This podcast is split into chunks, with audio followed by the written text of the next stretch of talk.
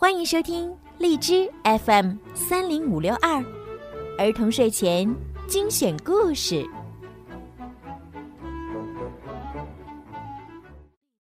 亲爱的小朋友们，你们好，欢迎收听并关注公众号“儿童睡前精选故事”，我是小鱼姐姐。今天呀，小鱼姐姐又要给你们讲鼹鼠的故事了。猜一猜，鼹鼠和他的好朋友长耳兔和小刺猬，又一起经历了什么有趣的事儿呢？让我们一起来听一听今天的故事吧。鼹鼠的故事，《鼹鼠进城历险记》。早晨，在森林里，小鼹鼠和刺猬正在吃草莓。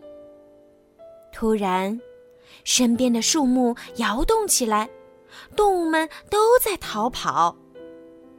怎么了？原来啊，人们开着砍树机进了这片丛林，砍光了所有的树，把树干拖走了。小鼹鼠说：“下雨时我们在哪儿躲呢？”长耳兔说。天气热的时候，我们去哪儿乘凉呢？一架直升机飞来了，舱门里走出来几个人。一个大胡子男人念了一篇演讲稿，所有的人高声喊：“新城市万岁！”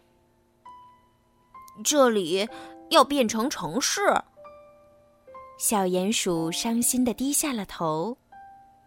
那个大胡子男人走过来，对鼹鼠、长耳兔和刺猬说：“这里没有你们的地方了，我们会带你们去动物园。”他在一张纸上写了些字，递给小鼹鼠说：“这是文件，千万别丢了。”几天后，人们开着机器从土里挖出树桩。把树桩推成了一堆。小鼹鼠、长耳兔和刺猬静静地看着。长耳兔向司机挥舞着那张纸，司机看了看，说：“好，我会按照指示做的。”从那天开始，挖土机把一个个树桩都挖了出来，只留下了三个小动物站着的那个树桩。没过多久，三个小动物的四周建起了高高的楼房，它们脚下的树桩孤单地立在建筑物中。一辆压路机向他们开了过来，司机大叫：“这个树桩挡路了！”小鼹鼠对他说：“你看看这张纸。”司机打电话叫来了警察，警察看了文件以后说。我们会按照这份文件做，不准任何人碰这个树桩。一会儿，一辆警车开过来，警官看了文件后说：“我们会把这个树桩留下来，但是必须挪到别的地方。”一辆起重机开了过来，树桩被放到警车的车顶上。他们三个连同树桩一起被抬到了建筑总指挥的办公室里。小鼹鼠挥舞着那张纸，总指挥看了看，打了个电话，来了几个工人，他们拿着扫把、梯子、水桶，还有一箱物品，向隔壁大楼走去。长耳兔、小鼹鼠和刺猬等了一会儿。一位工人把他们带到一扇门前，说：“请进，这是我们给你们建的新家。你们如果想要什么，就按黄色按钮。”这个房间里到处都是绿草、树木，还有浆果、花朵和蘑菇。太阳掉在头顶上，树木上还有鸟巢。不过，这些东西都是橡胶的。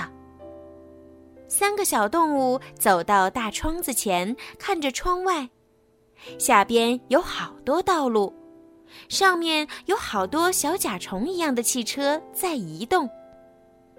长耳兔想采点蘑菇，可是他发现那些蘑菇都只是气球。小鼹鼠想摘花朵，可是他发现花朵全都是用橡胶做的。小鼹鼠说。我饿了，好想吃点东西。长耳兔按了一下黄色按钮，有人送来了吃的。这些食物都是真的，他们都饿坏了，跑向食物，美美的吃了个饱。吃饱了，看到还有果汁，小鼹鼠就拿起一瓶，用瓶起子去起，使劲一拉，砰！瓶塞拔出来了，小鼹鼠跟着飞了起来，撞到了橡胶树上，又弹了回来。瓶起子插进了一棵假树，假树爆炸了，碎片满天飞。小鼹鼠悬挂在天花板上，抓牢啊！长耳兔大叫。小鼹鼠说：“我们最好离开这儿。”手一松，小鼹鼠落在了软软的橡胶上。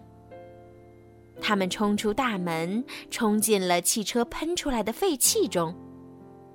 别对着我们放臭臭的黑烟！长耳兔对着前面那辆蓝色汽车的司机大叫。可是废气还是不停的喷出来。小鼹鼠发现垃圾桶里有个软木塞儿。就把软木塞儿塞进蓝色汽车的排气管里，其他的汽车都开动了，只有那辆蓝色汽车停着不动。小鼹鼠说：“如果汽车不能喷出臭气，它就不会跑了。我们把它们全塞住吧。”刺猬问：“到哪儿去找那么多塞子呢？”旁边刚好有辆送肉的货车。车子的后门开着，里面有许多小香肠。小鼹鼠开心地说：“用这个。”他们拉出好多香肠，来到一个停着几百辆汽车的停车场，往每个排气管里都塞进了一根小香肠。停车场里所有的车都没办法动了，马路上没了黑烟和臭味儿。小鼹鼠他们又笑又跳。不过不一会儿，汽车声又响了起来，几百辆车向他们开来，像是一群大老虎。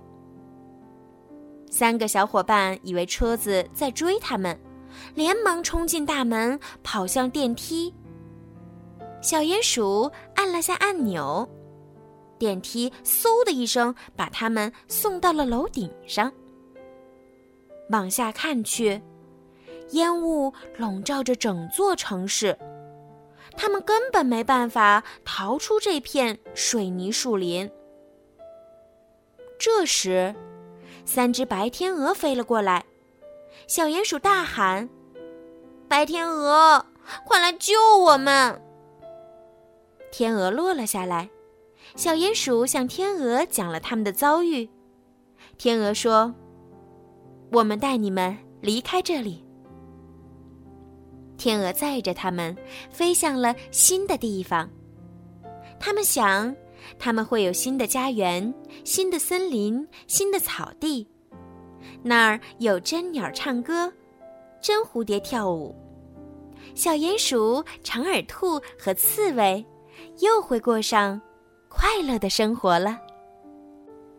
好啦，今天的故事就讲到这儿了。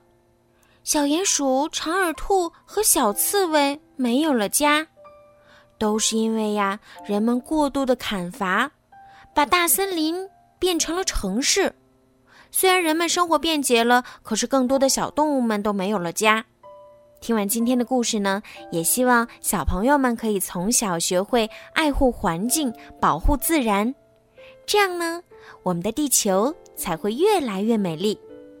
好啦，宝贝们，故事听完了，该睡觉了。别忘了明天继续来听小鱼姐姐的故事哟。把我的故事转发给你们的好朋友，一起收听吧。晚安。